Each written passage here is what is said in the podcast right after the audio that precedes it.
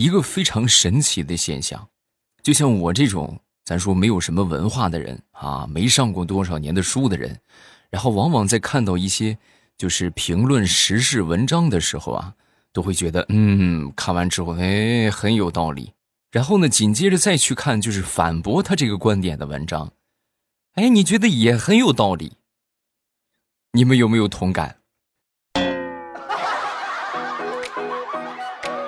所以这可能就是为什么这个世界上有很多谣言的原因啊！就是哎，你听这个有道理，听那个也有道理，说的是不是你？马上一来开始我们周三的节目，分享我们今日份的开心段子。昨天晚上做梦了，梦见什么了呢？梦见精卫填海，啊！然后人都说这个梦都是反的，对不对？果不其然，各位，我今天出门我就捡到了一包海天味精。哎，我仔细一想，和精卫填海，海天味精，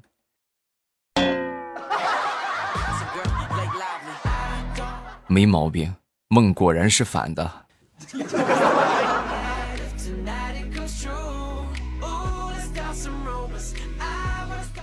那天跟我小侄子在家里边看电视啊，然后这个电视里边啊有一些这个就是成成少儿不宜的镜头，有一些接吻的镜头。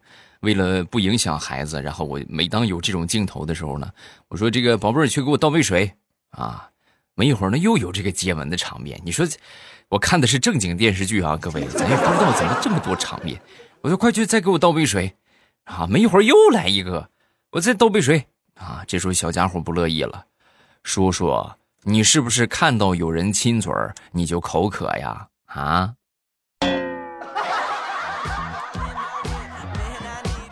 小屁孩，你懂这么些呢？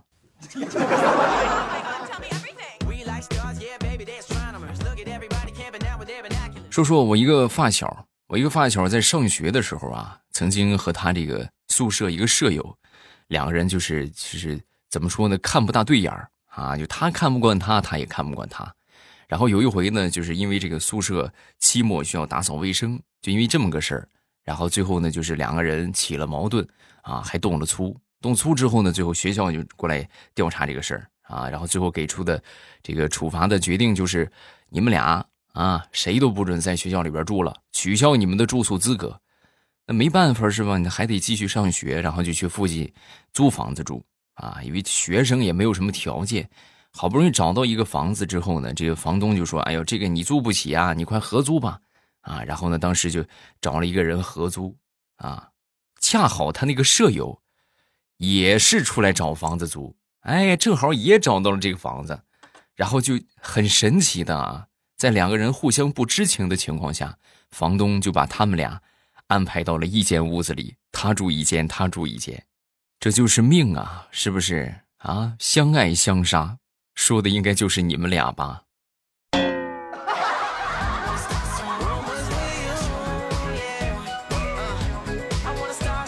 农村的孩子普遍来说，这个条件都不是特别好啊。现在来说，差别不大了啊。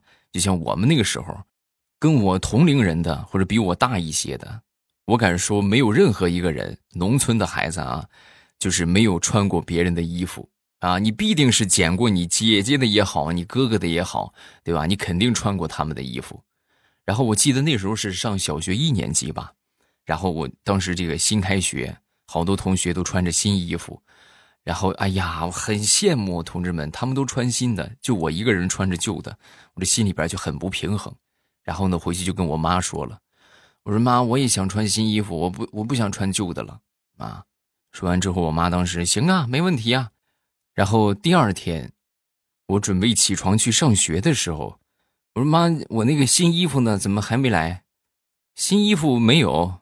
你要是穿的话，你就穿那个旧衣服；你要是实在想穿新衣服的话，你就光着去上学吧。啊，这就皇帝的新衣嘛，是不是？去吧，啊，不用穿了。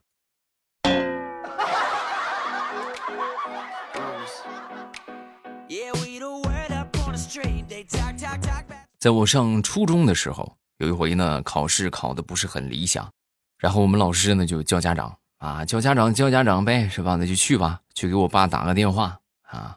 我当时一想，如果说我说我考试没考好，我叫家长，那我爹肯定回去得揍我啊！来了的话得揍我，我就跟我爹这么说：“我说爸，那个这回考试有道题不会，我们老师让你过来一趟。”我爸一听这话，当时很抗拒啊，叫我干什么？你不会做，我也不会做呀，我不去。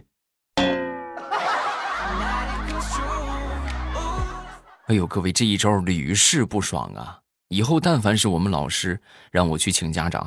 我就拿出这一招，我说：“爸呀，有道题不会啊！”我爸从来没来过，直到后来，这个初中毕业，我爸不得不来学校一趟，然后我们老师就把这之前所有的事情都跟他说了一遍。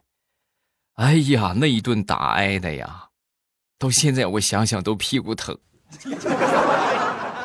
不过现在想想值得，因为长痛不如短痛嘛，对不对？挨一回揍总比挨好几回揍要强。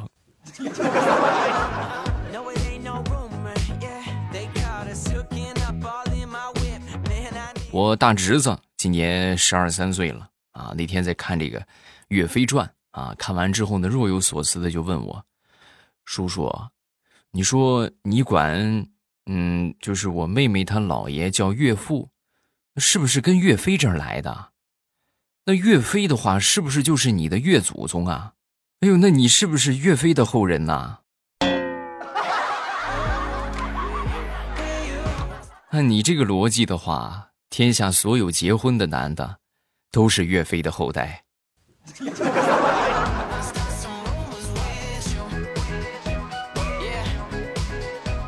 前两天回老家，然后我闺女啊就逼着我妈给她讲故事啊，奶奶你给我讲个故事，讲个故事吧。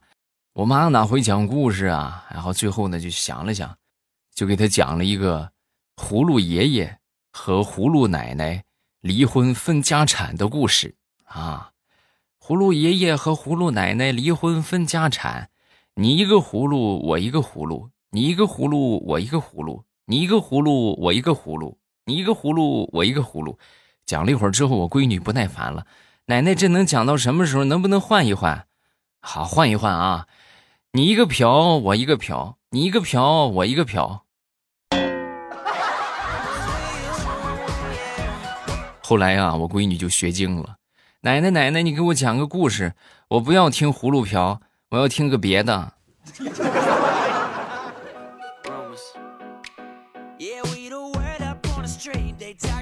好朋友的孩子呀，不想念书了啊，还没上高中呢，就不想读了。不想读之后呢，那就让他体验一下生活吧。正好啊，他是在这个建筑方面做工作啊，那就去工地吧，是不是？然后到了工地之后呢，干了一天累死累活，挣了五十块钱。啊，五十块钱之后呢？最后就是我这个朋友当时抽出十块给他，不对呀，爸，这不是咱不是一天五十吗？怎么就给我十块？你不废话吗？包工头，我包工头，我不挣钱吗？太欺负人了，不公平！我要上学去。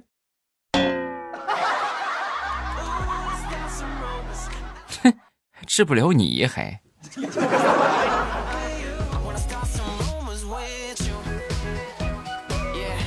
前段时间我就发现我闺女有一个问题，就是她不懂拒绝啊，就是即便是自己不喜欢、不愿意的事情，也会勉为其难的接受。然后我就教育她，我说：“你这个样不行啊，宝贝儿，不愿意的事情你要懂得拒绝，这没有什么不好意思的啊。人家既然好意思麻烦你，那你为什么不好意思拒绝呢？对不对？”后来我就发现我闺女，哎呀，惊奇的发现她变了啊！真的，就我开导有用啊，就是。但凡我让她干点啥，我说宝贝儿帮我倒杯水，我不。宝贝儿扫扫地吧，不。擦擦桌子，不。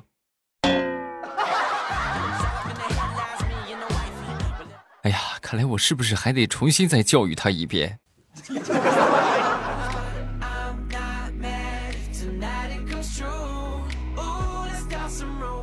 昨天一边吃饭一边刷这个短视频。然后就看到了这个曹操的桥段啊，忍不住打了个喷嚏啊！打了个喷嚏之后呢，我当时很脑抽，我就把这个饭碗给护住了，生怕这个唾沫飞出来，然后弄到这个饭碗里边。我闺女看到之后呢，当时就冲我傻笑，就说：“哎呦，这家伙不得不防啊！啊，我什么不得不防？你看古人有云，说曹操，曹操到。你看你在看曹操，对不对？你立马你就打了个喷嚏。我们正说着呢，突然门铃响了啊！门铃响了之后，我闺女过去开门，打开门一看，冲着我就说：“爸爸，告诉你一个好消息，曹贼把你老婆送回来了。”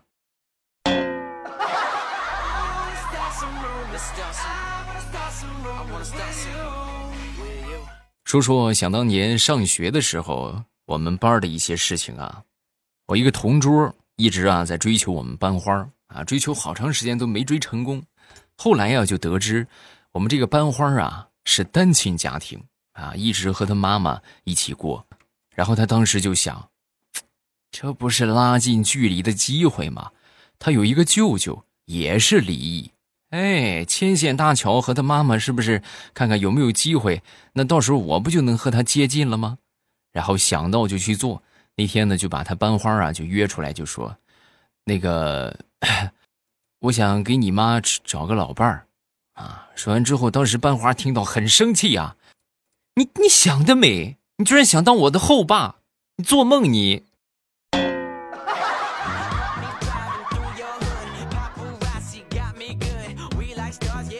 想当年上高中那会儿，我们学校里边几个死党啊，就在学校外边租房子住。租房住这个条件啊，就比住宿舍要好一些。你可以自己做饭啊。然后有一回呢，我们这几个好同学就哎呀，我这个是不是发财了啊？咱们做顿好吃的吧啊。然后说干就干，我们当时准备的菜呀是，啊，叫什么梅菜扣肉。哎，然后呢，哎呀，特意去买的肉啊，买的肉，然后买的梅干菜啊。然后当时我们宿舍里边这个老三啊，他手艺不错，然后呢就给我们做这个梅菜扣肉，啊，没一会儿呢这个梅菜扣肉就做好了。做好之后，哎呦，你还真别说，这手艺真不赖，啊，整整我们是买了得有五斤肉吧，全被我们给吃了。我们也就三个人多一点吧，三四个人啊，全被我们给吃了。吃完之后呢，然后我们就闲着唠嗑聊天嘛，啊，在聊天的时候啊。我们突然发现那个梅干菜还在那儿完好无损，茶叶倒是少了一斤。那一刻，我们是恍然大悟啊！哎，你们没吃过吧？茶叶扣肉，味道差不多啊，很相近呐。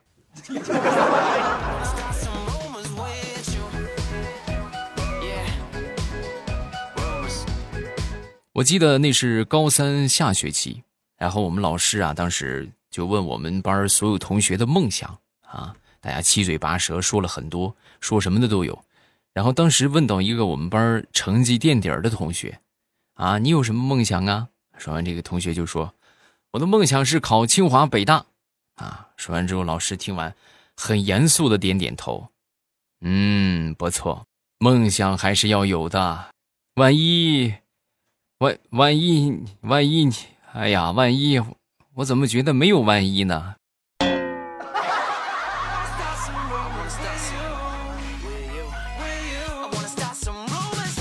说我一个好朋友吧，他刚工作那会儿啊，很瘦，啊，一米七，也就是一百零五斤吧，啊，好多朋友啊、同事啊什么的都管他叫小李啊。然后来呢，渐渐职务发生了变化。然后逐渐的就开始有人称呼他为李哥，然后再后来呢就结婚了。结婚的时候啊，他女朋友啊就属于那种比较比较可爱的类型啊，比较淘气的类型啊。结婚的时候啊，就拿着话筒就冲着他就喊：“李叔叔，以后你要对我好，要不然的话，等你老了，我就拔你的氧气管子。”啊，后来他渐渐的称呼就变成了叔叔，然后再后来呢。就因为好多小朋友也在场嘛，看到他结婚啊，那新郎新娘喊他叔叔，那这降一辈儿那就得喊他爷爷呀啊！所以你们永远想象不到，他短短从大学毕业工作啊到结婚，只有不到五年的时间，他的称呼从小李一跃上升到了李爷爷。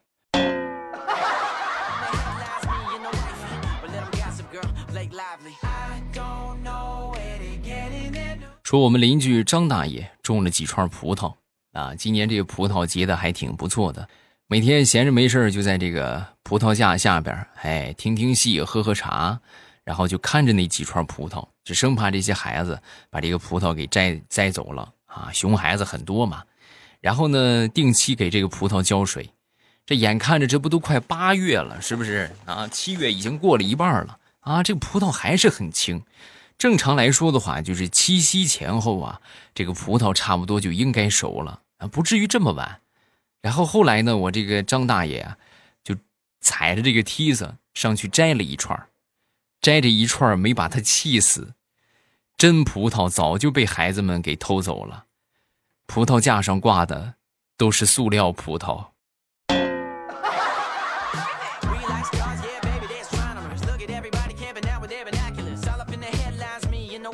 说说张大炮，张大炮那天呢去打针去了啊，打针呢因为有点紧张啊，打的是退烧针啊，然后当时呢把这个裤子褪下一个角啊，准备拿手机录个小视频啊，结果当时这个大夫准备好擦拿这个擦酒精的时候啊，当时就看到他拿手机，就问他你干什么啊？我我什么我有有点紧张，我拍个视频我那个放松一下。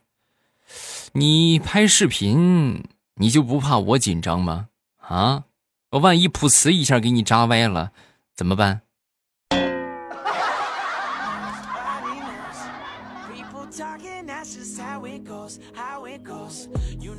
说说我小舅子吧，前两天呢去相亲啊，相亲和女孩见面之后啊，也没有什么可聊的，于是呢就开始尬聊啊。然后我小舅舅子就问：“嗯，你平时有什么爱好吗？”说完，这女孩就说：“啊，我喜欢看书，啊，看书好啊。我平时我也喜欢看书。你都喜欢看什么书啊？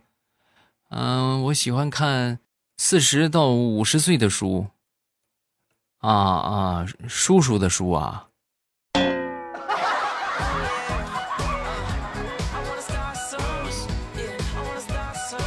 我一个朋友想请我去喝酒吃烤串儿。”啊，然后呢？当时我就跟他说：“我说不行不行，减肥呢，不能喝酒吃烤串啊，要不然就更胖了。”然后我这好朋友当时听完之后，哎呦，那么我问你啊，在啤酒发明之前就没有胖子吗？在烤串发明之前就没有胖子吗？你的胖和这两样有关系吗？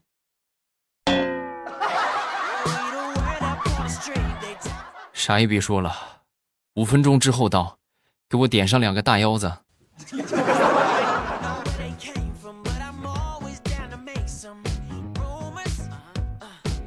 好，咱们来看评论吧。首先来看第一个，叫青衣儿。以前的时候吧，听人家说听笑话睡着了，哎，我觉得很好笑。现在呢，我也听你的笑话，听着听着就睡着了。为什么今天两点多我又醒了？因为梦里感觉有一个可好听的男生给我说话，但是看不清脸。睁开眼，黑乎乎一片的房间里只有你的声音。我不管你负责继续哄我睡觉。其实我现在也已经理解了啊，因为什么呢？因为就是说，你说这个这个这个这个娱乐类型的节目，你们会在什么时间听？那肯定是你想放松的时间听，是吧？你如果很累的话，你其实听娱乐的话，你听不进去。你在很忙碌的时候，那是不容易分心，不能分心的。你只能去听一些舒缓的东西。你如果这个东西能分散你的注意力的话，你听不进去，啊，所以说呢，它的作用就是还是得哄睡的时候听，哎，就是睡觉的时候是吧？听一听，一一笑一乐，哎，精神放松，然后你很快你就睡着了。所以这就是为什么娱乐节目啊。渐渐的就演变成了哄睡节目啊，没毛病。下一个叫做“滚啊滚啊滚远了”，我姐让天猫精灵播放《马上与未来》，天猫精灵立刻就播放了《打靶归来》，这就是人工智能的力量。那可能是不是你的普通话不是很标准啊？